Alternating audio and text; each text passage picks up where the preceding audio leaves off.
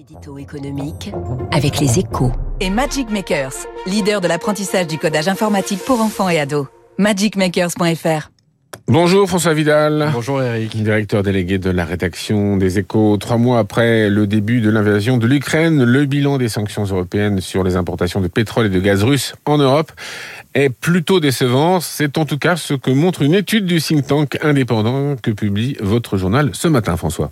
Oui, on peut même dire qu'il est navrant, hein, car en, dépit des, des, batteries de sanctions annoncées à grand renfort de publicité depuis février, les Européens ont versé plus d'argent à Moscou ces trois derniers mois en échange de ces hydrocarbures que sur la même période l'an dernier. 40% de plus, hein, pour être précis, selon le Center for Research on Energy and Clean Air. Au total, la facture s'élève à près de 60 milliards d'euros, une somme qui a permis au Kremlin de financer son effort de guerre et de maintenir son économie à flot.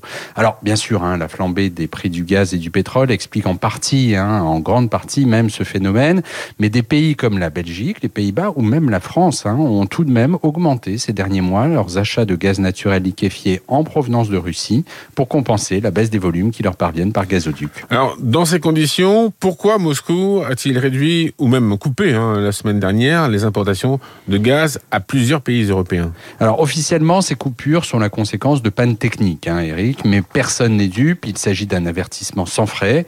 Au lendemain de la visite à Kiev d'Emmanuel Macron, Olaf Scholz et Mario Draghi, c'est une façon de rappeler aux Européens combien ils sont dépendants de la Russie pour faire marcher leur économie. Une manière aussi de maintenir les prix du gaz à des niveaux très élevés au moment où la demande chute pour cause de température estivale. Une stratégie lucrative et sans risque hein, pour le Kremlin donc, et qui restera gagnante jusqu'en 2027, car si les Européens ont décidé de renoncer au pétrole russe dès que possible, ce n'est pas avant cette échéance encore lointaine hein, qu'ils seront en mesure de se passer complètement du gaz de Sibérie. Merci François Vidal, votre édito économique tous les matins à 7h10 sur Radio Classique.